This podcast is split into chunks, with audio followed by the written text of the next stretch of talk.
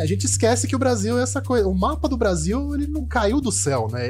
Esse negócio que foi tirado do bumbum da dinastia de Bragança, na base do ferro e fogo, e virou isso aqui. Mas é uma coisa artificial, é uma descontinuidade com 15 mil anos de história anterior, e a gente tem que saber lidar com isso e agir com consciência para não cometer os erros do passado, pelo menos, né? Mas é lógico que serve a muita gente você usar essa descontinuidade e falar: não, o Brasil começou aqui em 1500, Curitiba começou aqui há só 300 anos, e a minha cidade também, que é cheia de italiano, eu também sou descendente, começou faz 150 anos tal, e eu não sei nem quem morava aqui antes, porque e alguém morava, não era um vazio. Mas é útil, né? O grande problema é que é útil. É útil. Olá, aqui é Ivan Mizanzuki, esse é o Conversas Paralelas. Meu convidado de hoje é repórter e colunista da editoria de ciência da Folha de São Paulo, a qual chefiou de 2010 a 2013. Formado em jornalismo pela USP, foi lá também que completou um mestrado e um doutorado em estudos linguísticos e literários em inglês, com trabalhos sobre a obra de Tolkien.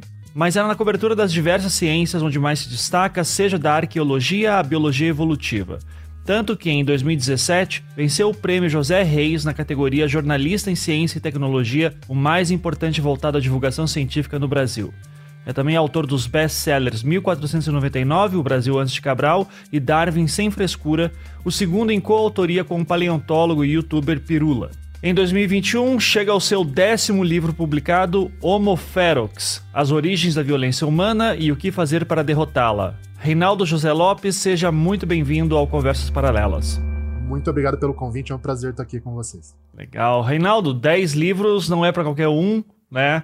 É, então, parabéns aí pela marca. E também, é, a gente está falando aqui em off, somos coleguinhas de editora, né? Então, pois é, Casevano é, saiu é. pela Harper e você é, também É um lugar ótimo de, de, de, fazer livro, inclusive. É, é, muito bom trabalhar com o pessoal de lá. A Raquel fica enchendo muito teu saco também, que comigo, assim, eu começava a suar frio quando recebi e-mail dela. A Raquel é bem exigente com o texto, mas, mas é o papel dela e melhora. A gente, no, no último livro, foi meio sofrido, assim, porque a gente estava tentando achar uma melhor maneira de mexer no no texto depois de vários meses e eu três anos escrevendo o livro, mas enfim, saiu. O parto, o parto teve sucesso no fim das ah, contas. Ah, é, e, e é sempre dar aquele orgulho, né? E, ah, sim, então, demais. Pegar o neném depois... no colo, né? Exatamente.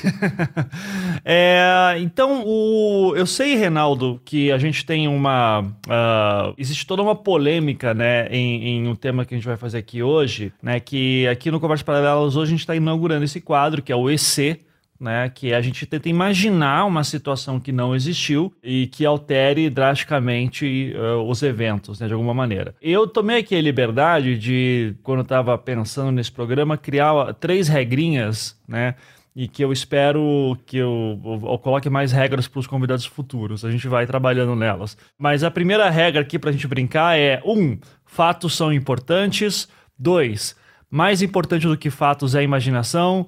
Três, e mais importante do que tudo isso é se divertir e cometer erros, tá? Então, é, aqui é para tomar uma liberdade muito grande tá? Do que a gente vai. das situações que a gente vai imaginar. E a gente vai trabalhar com história, né? Que é essa ideia de. E se o Brasil não tivesse sido colonizado, ou ainda se os portugueses não tivessem vindo para cá, e aspas, descoberto o Brasil, ou inventado o Brasil, né? E, e eu já queria também, uh, antes da gente entrar nessa pauta e começar a te fazer perguntas desconfortáveis, é, eu, eu, queria já apontar uma coisa que eu tenho plena consciência e queria até te dar o espaço para você falar disso. É muito comum quando a gente vai falar uh, de história ou até outros meios uh, científicos, mas principalmente eu, eu, vejo isso uma discussão maior no, no meio da história, uh, de um, uma crítica muito grande de historiadores a jornalistas que ousam falar de história, né?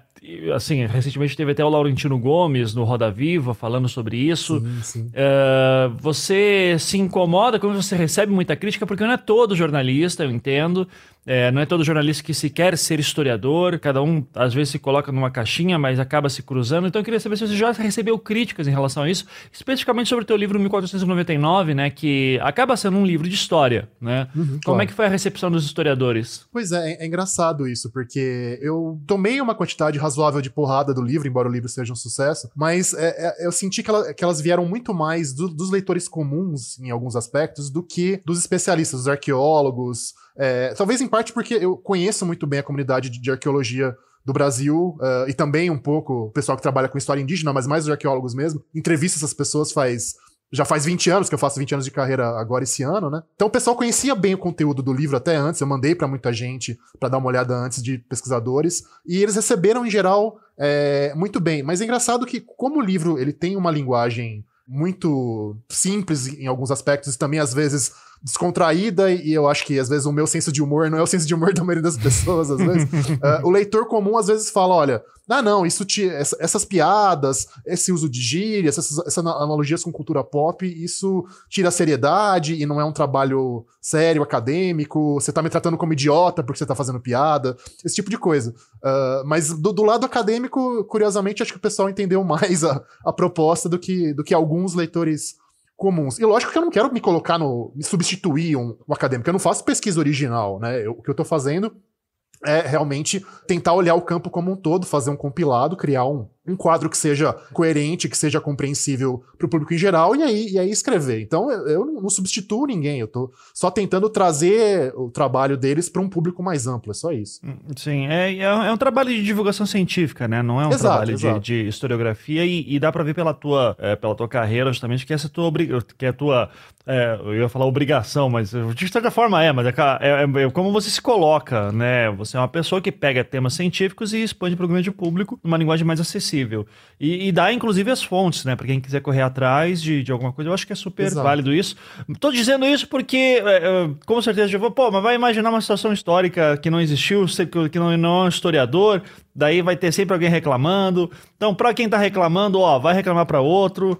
É. E aqui a gente sabe onde está se metendo. E, e, tem mais: historiador é um bicho chato para fazer análise de, do, do, que poderia ter acontecido. Né? Que dizer, mas, mas e se tal coisa não tivesse acontecido? Ele fala: historiador trabalha com, com o que aconteceu, não o que, que poderia. Então, assim, já, já trouxe aqui o Reinaldo, que é um cara que tem uma imaginação maior, né? É, porque esse negócio de gostar de Senhor dos Anéis e tal, o cara já, já deixa o cavalo mais solto na cabeça. Né? Exatamente. E os, e os, meus alunos que fizeram meu curso de storytelling, inclusive, devem estar muito tensos agora, porque eu sempre xingo muito o Tolkien, mas eu vou deixar isso para um Jura? outro programa. Não, é sacanagem. Não, eu não devia ter aceitado esse convite aqui então, Ivan. Eu vou me retirar da sala. mas a gente deixa aí para uma próxima conversa, tá?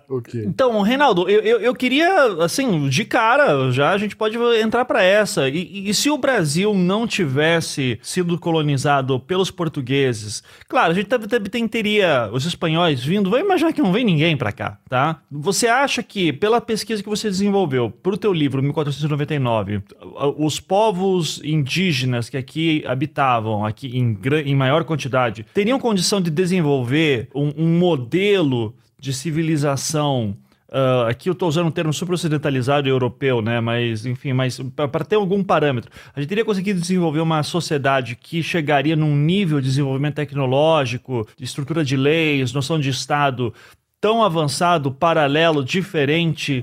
Qual, qual que é a tua visão? Se hoje, 2021, não tivesse vindo nenhum povo europeu para colonizar, como é que estaria aqui hoje? Pois é, é isso, isso é, é sempre hiper complicado. A gente pode pensar em algumas e algumas opções, por exemplo. Primeiro, relativizar um pouquinho toda a questão da discussão de civilização. Eu entendo o que a gente quer dizer quando o pessoal fala civilização, mas é lógico que é um contínuo, quer dizer, não tem lá no alto a civilização X super desenvolvida e lá embaixo os caçadores-coletores, uh, e isso é uma divisão uh, estanque, né? Você tem gradações. E o Brasil realmente ele tinha muitas gradações. Então a gente não tinha estado, a gente tinha estados nas Américas pré-colombianas. A gente tinha estado é, na, na, América Central e no México, a gente tinha estado nos Andes. Aqui a gente tinha o que o pessoal, em vários exemplos disso, inclusive, tanto na Amazônia quanto na região sul, por exemplo, o que a gente chama de chefatura complexa. Que é o quê? São grupos que, é, número um, já tem Uh, divisões sociais uh, hierárquicas, inclusive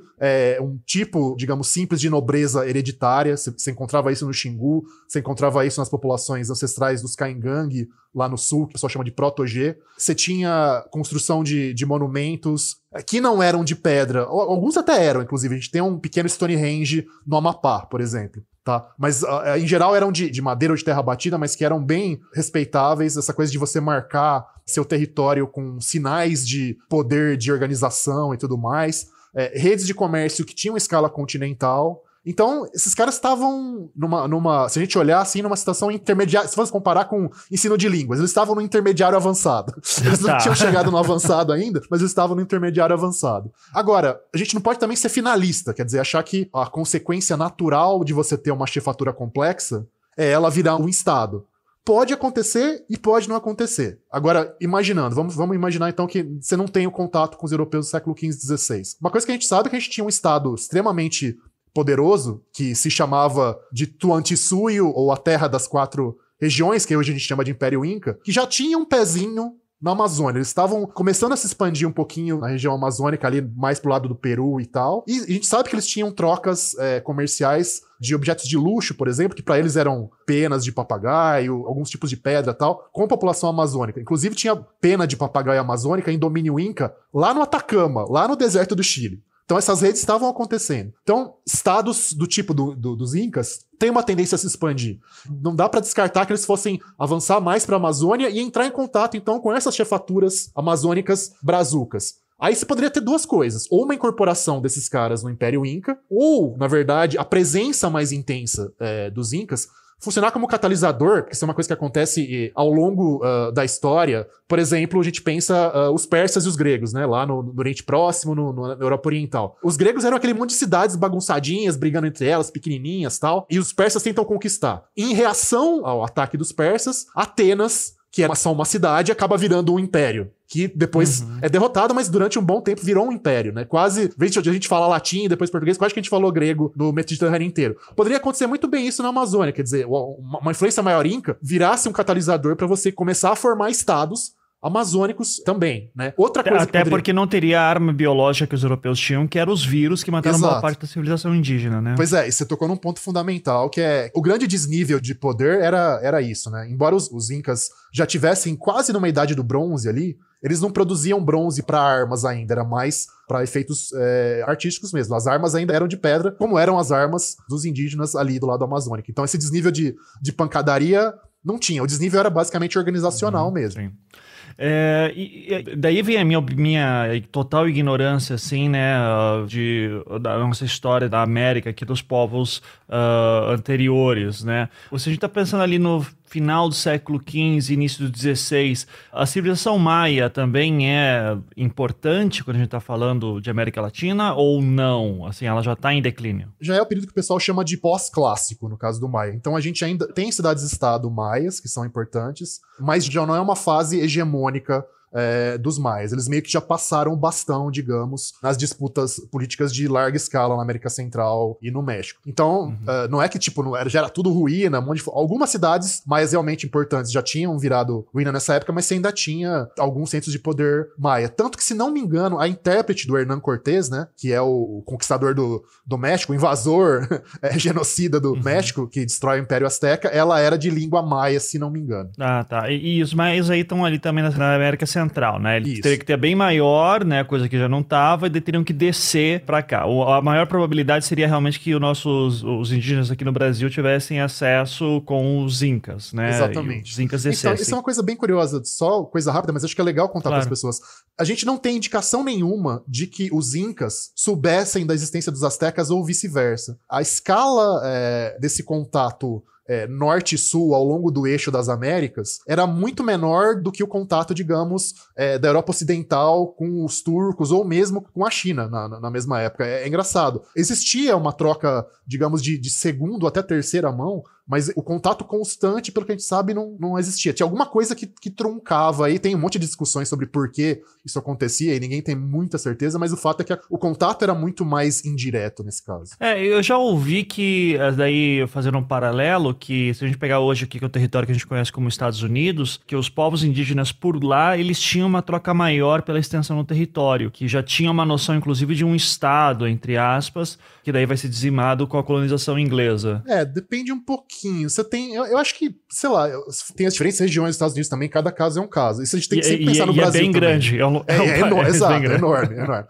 Uh, então, uh, a situação política geral, digamos, da costa leste ali, região de Boston, Nova York e tal, eu acho que ela lembra bastante o caso dos grupos Tupinambá, Tupi aqui do nosso litoral. Então, são, são chefias mais simples, do ponto de vista político, é um pouco menos centralizado tal. Aí você vai para a região de San Luis ali, o, mei, o miolão do, do Mississippi, do rio Mississippi, né, Missouri, um pouquinho indo para Louisiana tal. Ali você tinha coisas mais monumentais, é um lugar vale a pena pessoal procurar as reconstruções na, na internet que estiver ouvindo a gente chama Cahokia, C A H O K I A que parecia que era uma, meio que uma metrópole na região de São Luís mesmo. E muito parecido, inclusive, com o Marajó ou com coisas que a gente tinha no Xingu, que eram essas grandes estruturas feitas com terra batida e fortificações com madeira. Sei lá, pensa numa mega aldeia do Asterix, era uma coisa com essa cara, talvez, que você tinha por ali. No, nos Estados Unidos, tinha... na América do Norte, do lado do americano mesmo. E tem uma rede de comércio mais complexa e ampla também, né? Tem trocas maiores de uma região contatos... maior. É, com contatos indiretos também já indo pro México e tal, porque aí você chega. Você tem os grupos intermediários disso,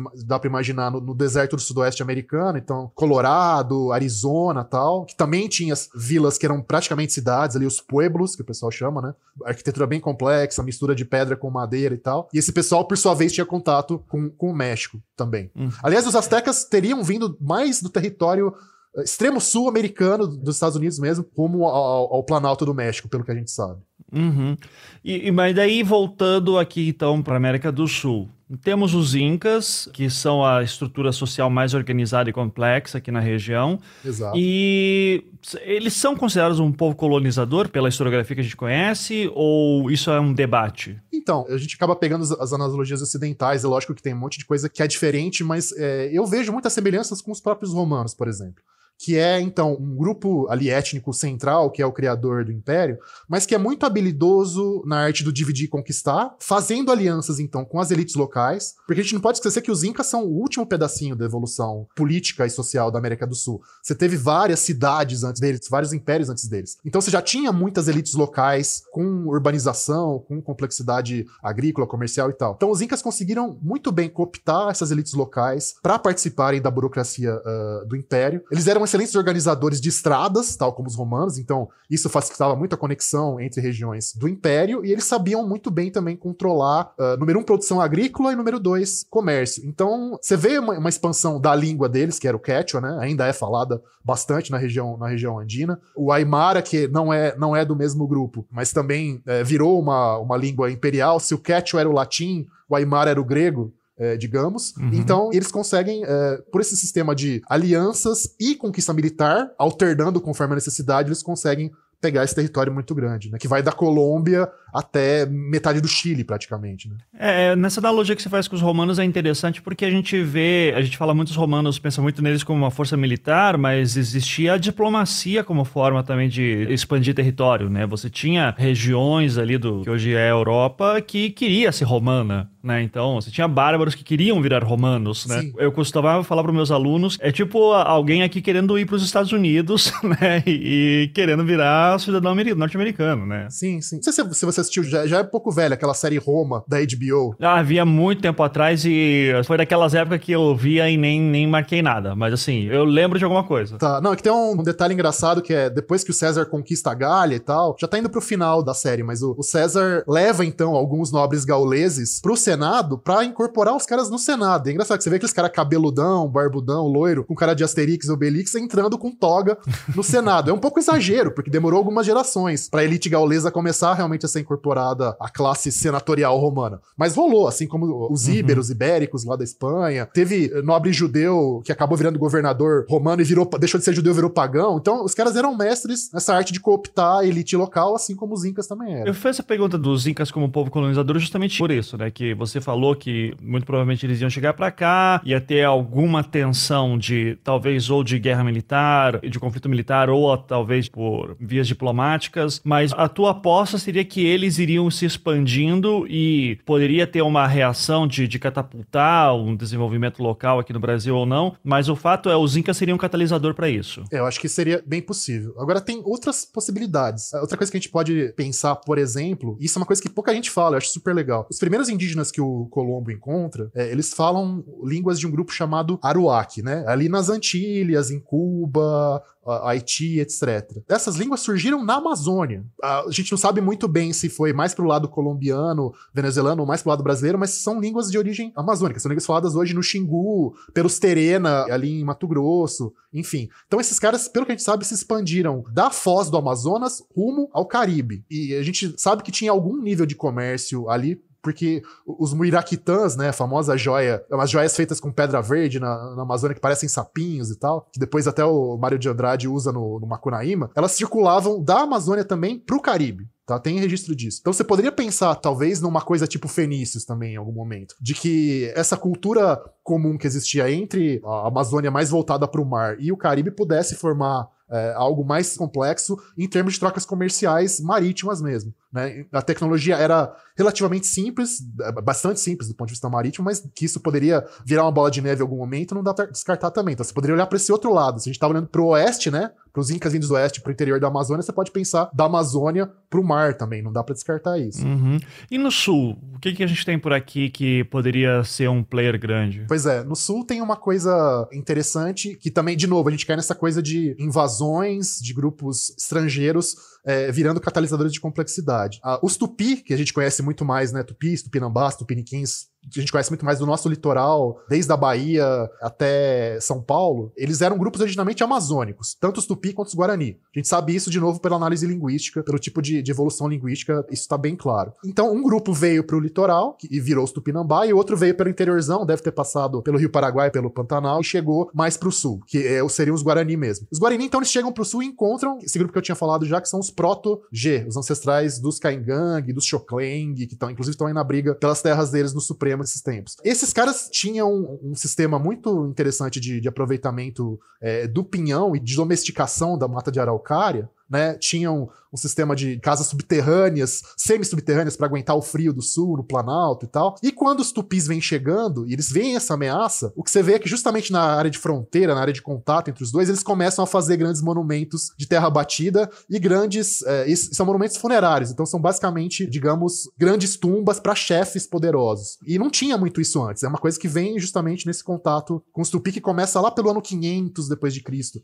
mais ou menos. Então você vê esses grupos passando a fazer super monumentos, aparentemente dando mais poder para os chefes deles, e isso é um sinal, opa, é complexidade política aparecendo, aglutinação, né? Grupos que eram menores estavam separados, ficando mais juntos para enfrentar esse novo inimigo. E poderia virar uma bola de neve, não dá para descartar. É uma coisa que poderia acabar desembocando mais para frente numa organização mais nucleada, pegando áreas maiores e indo pro caminho de um Estado. Dá para pensar nisso também. Eu sempre que eu ouço sobre esses, essas possibilidades também, né? E da complexidade da, da sociedade naquela época, eu fico também imaginando daí te transforma isso numa pergunta de, ok, a gente consegue fazer algumas pesquisas via linguística, como você bem falou, né, e alguma coisa de arqueologia, mas é possível também saber que muita coisa se perdeu e foi destruída pelo processo de colonização portugueses e espanhóis, e, e, talvez tivesse mais coisas que a gente não sabe dizer para colocar aqui nessa conta matemática? O fato dessas coisas só estarem aparecendo pra gente, é, muitas delas, né? No caso amazônico, principalmente, outros lugares também, mas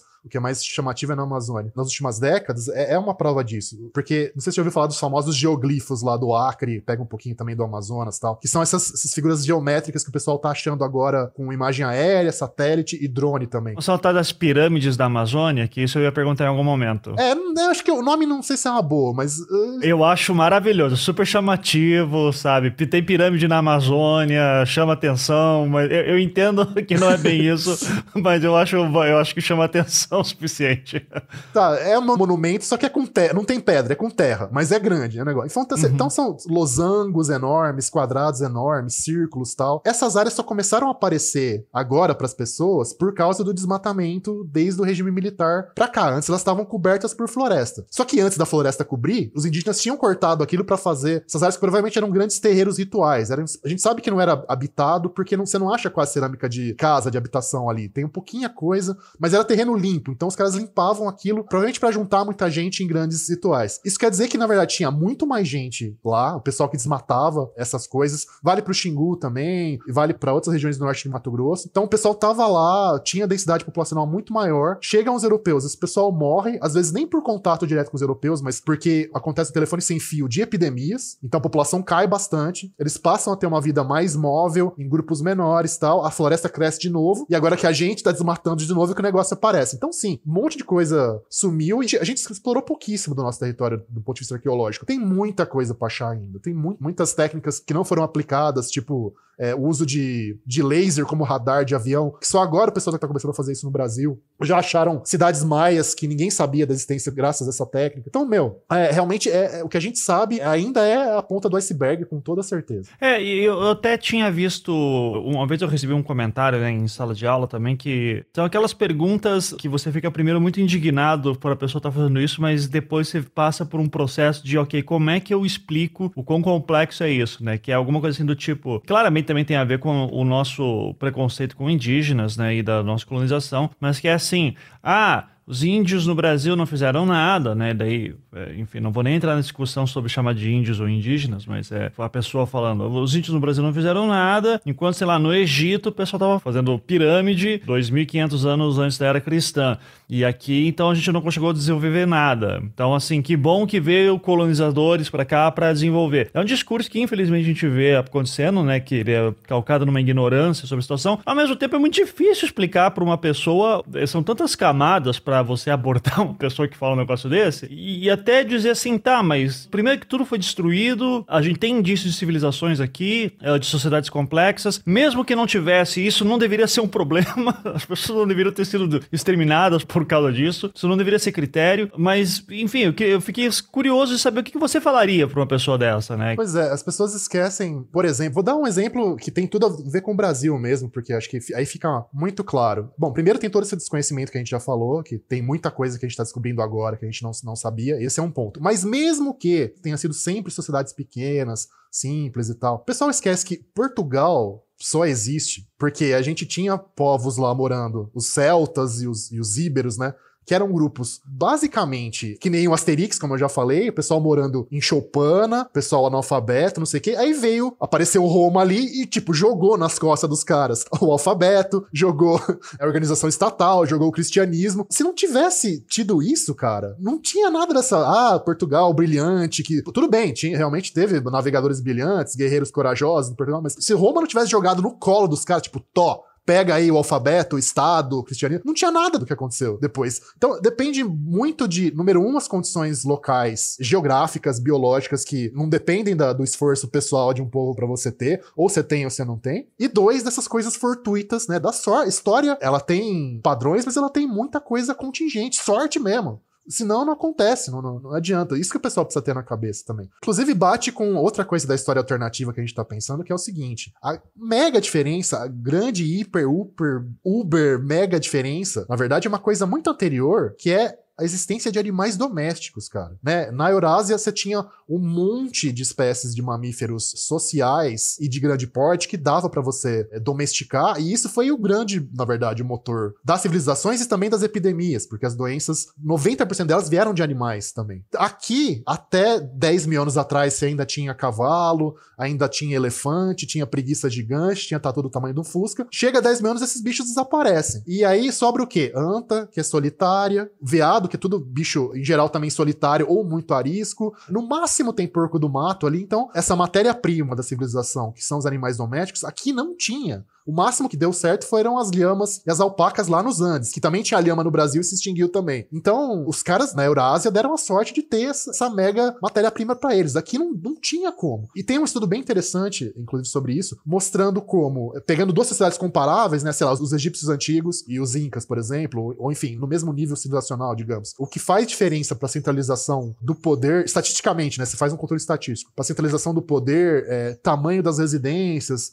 tal, várias coisas desse tipo, é a presença ou não de animais domesticados na região, né? Porque, por quê? Por exemplo, o boi te permite arar um monte de terreno gigantesco. O cavalo era, era o tanque de guerra né, antes da, da, gente inventar tanque de guerra. E por aí vai. Se você não tem isso, fica muito mais difícil. E mesmo assim, coisas grandiosas aconteceram nas Américas. Então, calma, calma. Se você não sabe todos os fatores, você tem que tomar muito cuidado antes de dizer que povo tal é preguiçoso, povo Y é, ah, é trabalhador, brilhante, não sei o que. Isso é balela. É, perfeito. É nesses momentos assim que eu fico sempre curioso quando alguém tenta se arriscar na, na brincadeira da história alternativa. Daí eu até queria saber se você conhece o, o livro do. Acho que não foi traduzido para o Brasil ainda, do Laurent Binet, né, Laurent Binet, que é um escritor francês. Não conheço. Ele, ele. tenta imaginar. O livro se chama Civilizações. Eu, eu, fiquei sabendo por matéria, tá? Que saiu na época. Saiu. Tô aqui com uma matéria do El País, por exemplo, de setembro do ano passado, tá? Então, Laurent Binet com os incas teríamos proteção social há séculos, né? Daí aqui uh, o olho da matéria, escritor francês, uh, a gravata, perdão. Eu não sou formado em jornalismo, então eu confundo os termos. Desculpa aí, gente. Tranquilo. É,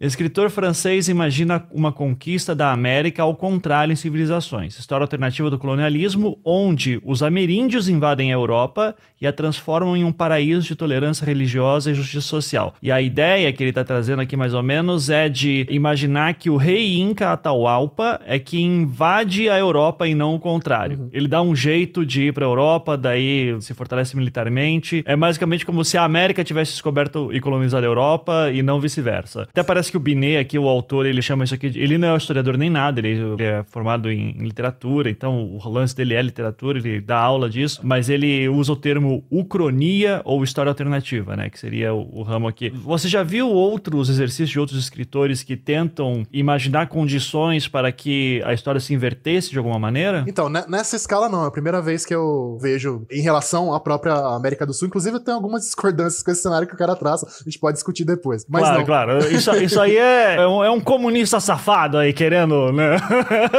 não, não. Eu, eu, também sou de esquerda, mas não precisa ainda... Você, não, eu também sou. Então, mas é, é, isso aqui eu tô chamando dos meus aqui. não, lógico, lógico. Mas tem um, um autor brasileiro que é biólogo, ele é entomólogo, especialista em insetos. Saiu faz pouco tempo, eu até tive a oportunidade de resenhar, que é o Crônicas do Cretáceo, o nome do livro. Que aí ele imagina uma civilização de dinossauros. Que uma civilização tecnológica que já fez viagens espaciais de dinossauro e que consegue detectar que tá chegando o asteroide e que tenta evitar o desastre. Mas não consegue, por quê? Por quê? Por quê? Por causa de intolerância religiosa e movimentos de extrema direita. Saiu esse ano o livro, se chama Crônicas do Cretáceo mesmo, O Tempo Antes de Nós, o autor é o André Nemésio. E ele faz faz uma intertextualidade, assim, brutal com tudo que é de ficção científica. Aparece o, o Neil deGrasse Tyson no meio da história, enfim. É, é, divertido, vale a pena. Não é, assim, super, hiper literatura Jorge Luiz Borges, mas é uma leitura bem instigante, assim.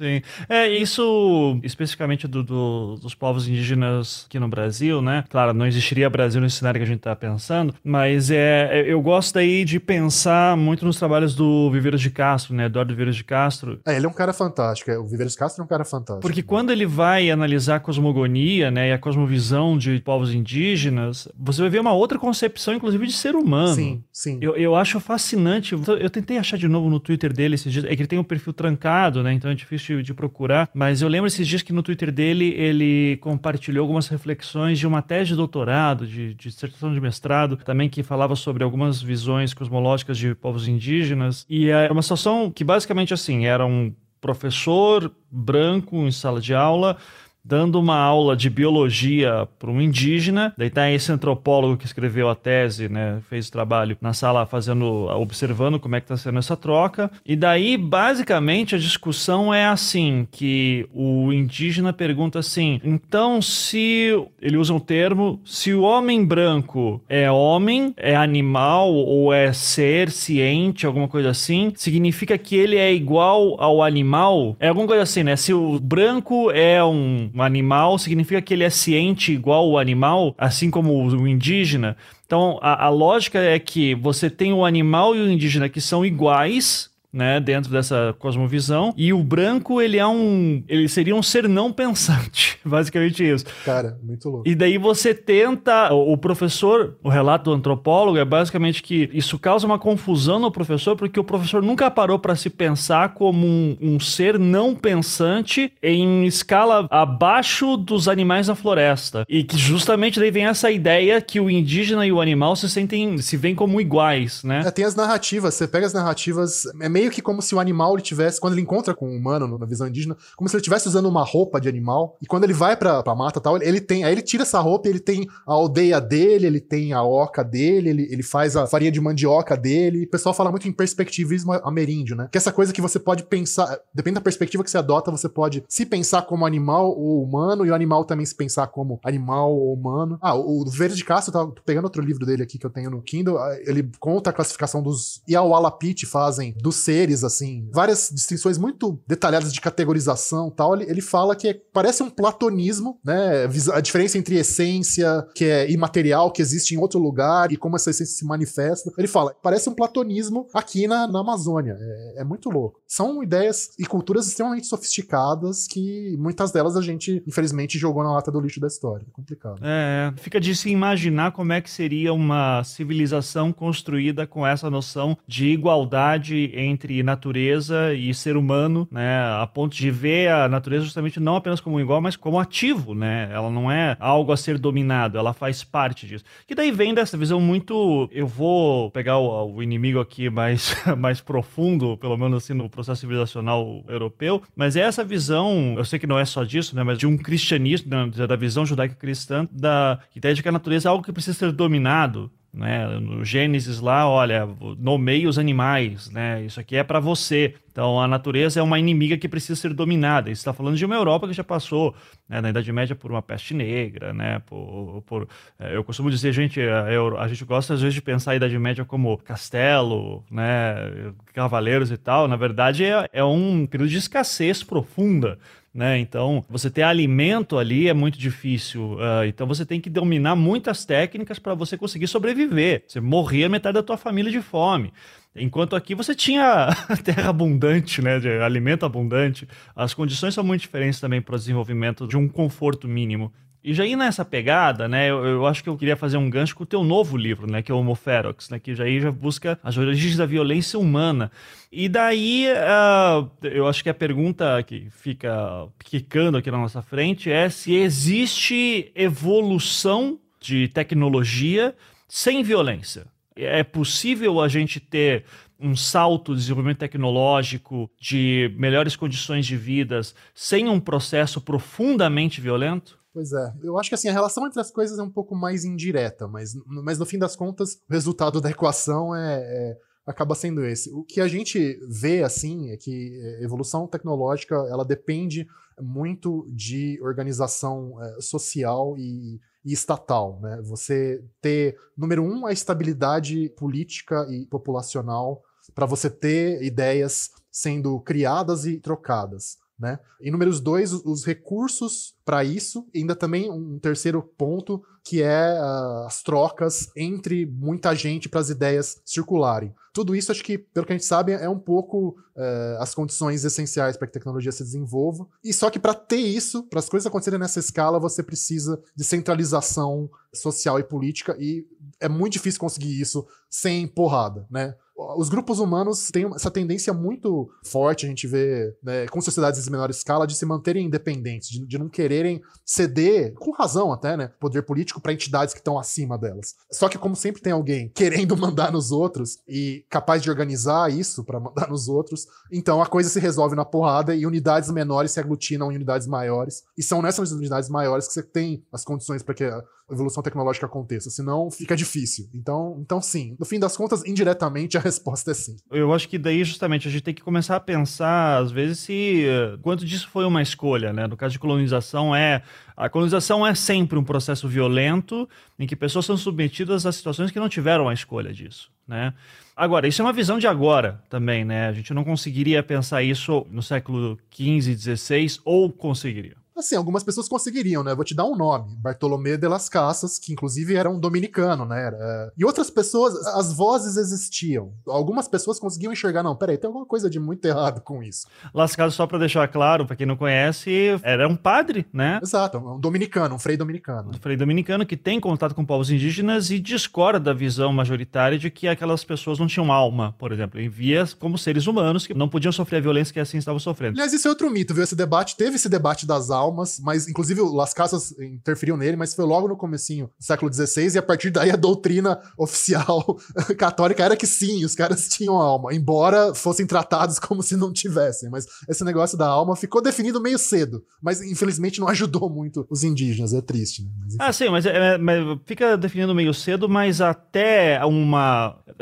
é que eu costumo falar isso sobre questão de leis, né? Hoje, século XXI, você tem aquelas leis que vêm para consolidar uma prática que já existe, né? Que ela estava fora da legalidade, e tem aquelas leis que visam mudar comportamento. Então, por exemplo, é, tipificação de feminicídio, né, que é uma coisa que acontece aqui no Brasil, dada a quantidade de violência contra a mulher que aqui ocorre não significa que né, mulheres pararam de morrer, infelizmente. Né? Então, não é porque alguma autoridade está dizendo é assim que o cara lá embaixo está seguindo essa ordem. Né?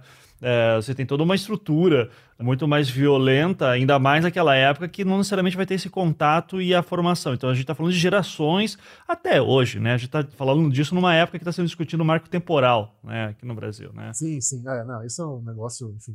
E, e é engraçado, você tem um livro muito, aliás, recomendo para quem estiver ouvindo também, se chama Negros da Terra, que é sobre a escravidão indígena, basicamente em São Paulo e regiões vizinhas, ali na fase dos bandeirantes. Final do século XVI, começo do século XVII até final do século XVII. Você tem testamentos dos bandeirantes que tinham tinham escravizado indígenas, que segundo a legislação portuguesa, na verdade, não podia. Tese, você só podia fazer isso com os que eram uh, derrotados em guerra justa. Quer dizer, o índio que atacava primeiro, para se defender, você pegava e aí podia. Mas, enfim, é, o pessoal, lógico, fazia um monte de mandraquice com isso e não dava certo. Mas então o cara escravizou errado, ele sabia. Aí no testamento dele, ele pedia desculpa: olha, desculpa pros fulano, o indígena homem tal ou tal, que eu escravizei aqui e tal, mas é porque era o costume da terra, e peço que ele me perdoe uh, e reze por mim, não sei o quê e peço que meus filhos o deixem livre, tá? Então, engraçado, é, ser humano é essa, essa desgraça quase sempre. O pessoal sabia que estava errado, tinha alguma noção de que estava errado, mas mesmo assim, a força de como as coisas aconteciam no ambiente colonial era superava e virava aquela zona mesmo. É triste. É, é triste. vira meio terra de ninguém. Enfim, eu, daí tá, acabo sendo muito influenciado pelo trabalho que eu tô fazendo agora, né, sobre a próxima temporada do Projeto Humanos, que daí é focado no caso de Altamira, né, do caso dos meninos de Altamira, uh, na década de 90, e você vê o processo de. Imagina, a gente está falando de final do século XX, o projeto desenvolvimentista do governo militar, com a criação da Transamazônica, as violências que foram cometidas só na produção de criação de cidades artificiais no meio da mata, sem dar qualquer proteção social às pessoas ali, gera problemas que estão aí até hoje, como a, a escalada de violência que teve por causa de Belo Monte, é, por conta do tráfico de drogas e guerra de facções que acontece no norte.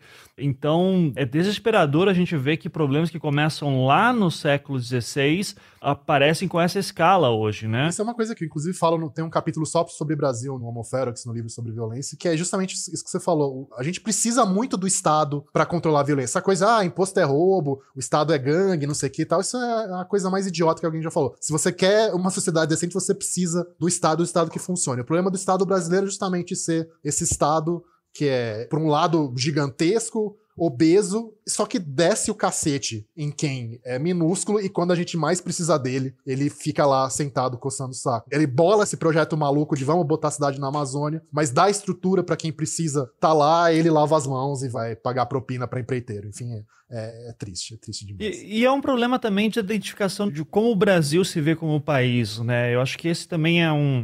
Uh, a gente não consegue a gente novamente vê a luta que é necessária para se ver como indígena, muitas vezes, né? De herança indígena. Eu moro em Curitiba, a cidade tem Curitiba no nome, que veio é, no nome, e é uma cidade que claramente se vê como europeia, né? Eu, eu, digo, gente, não é por nada, mas assim, mesmo naquela data mentirosa que fala que Curitiba tem 300 e poucos anos, que é um marco temporal qualquer, né, assim, escolhido porque foi criado uma prefeitura e tal.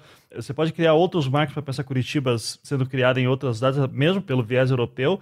Só que você também tem uma. O pessoal prefere ver Curitiba como uma cidade que surge quase magicamente no final do século XIX e XX com a colonização, é, com a vinda de imigrantes, né? Que, italianos e alemães. Que é uma coisa assim que é insuportável aqui em Curitiba. Tipo, ah, você é descendente de quê? Né? Então, eu lembro uma vez que eu tava assim, tipo, na universidade, chegou um colega assim para mim e falou: ah, seu nome é Mizanzuki? Sim. É, qual que é a ascendência? Ah, é polonesa. Daí ele falou: Ah, olha só, você é polonês? Então, peraí. Nem assim, você é descendente polonês. Ah, você é polonês. Então, você é polonês você é, demais. É, né? você é polonês. você tá lá falando português. É, então, pô, eu tenho uma amiga que é polonesa também, vou te mandar o WhatsApp dela. Deus, Deus, mas eu não quero. mas o cara achava que eu queria me conectar com outro, assim, não era meu interesse. Mas é curioso isso, né? Como a gente prefere uh, justamente se ver como algo de fora. E, e eu lembro o choque para mim que foi, porque minha vida inteira assim, eu achei que era ser normal. Daí eu fui morar em São Paulo. Daí eu lembro conversando com o pessoal que vinha do Nordeste. E daí uma menina lá assim no meio, que eles eram mestrandos, doutorandos da USP. Daí eu e meus amigos do Sul trouxeram, ah, o alemão, italiano, né? Eu falando, gente, eu sou brasileiro. E aquilo foi um choque de realidade para mim, do tipo, nós somos brasileiros, né? Que, que, que absurdo. E, e, o Brasil é essa coisa maluca, assim. Então, é um problema que a gente não conseguiu lidar ainda, né? Tanto que a gente, o programa inteiro, fica dizendo, pois é, vou fazer aqui um paralelo com a Europa para fazer. Porque é o que a gente tem, né, no fim das contas, de imaginar alternativas, né? E de registro. A gente tem memória ali.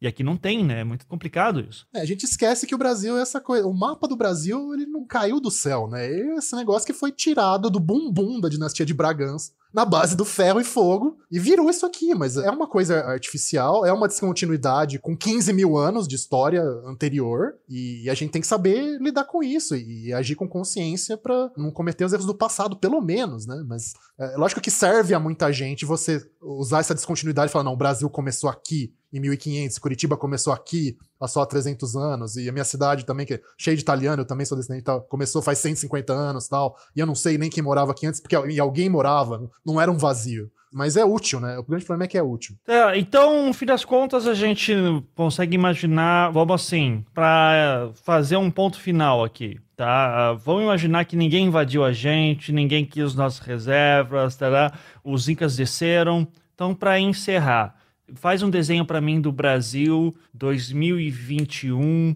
tendo apenas trocas internas aqui na América do Sul.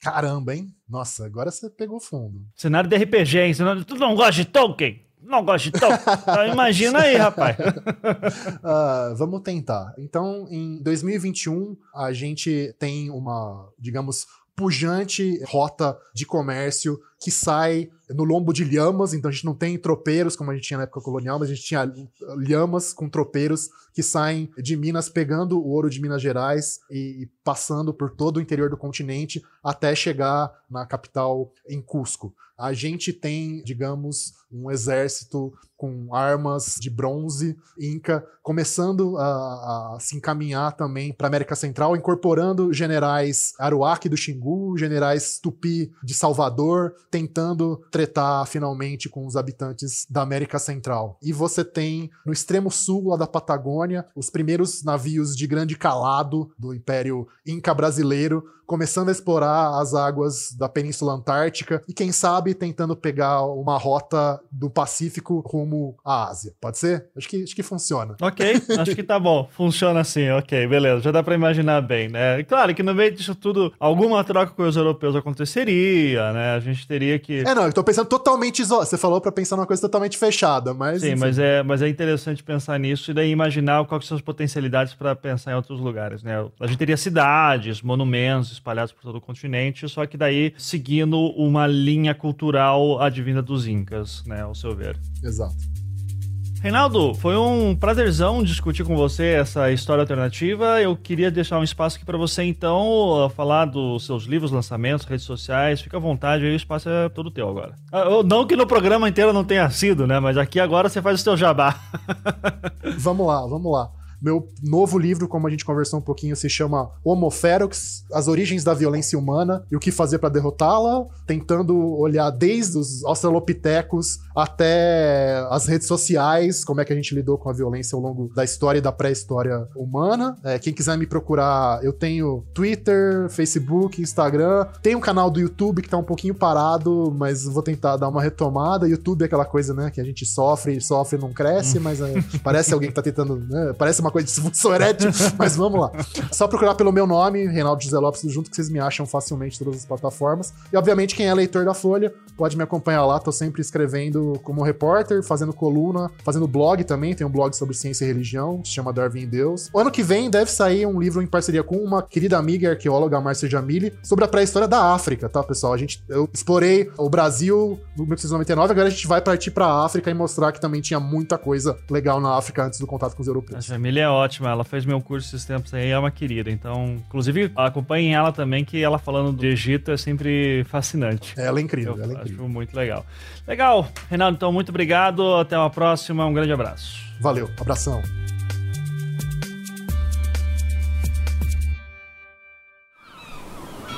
Este podcast foi editado pela Maremoto.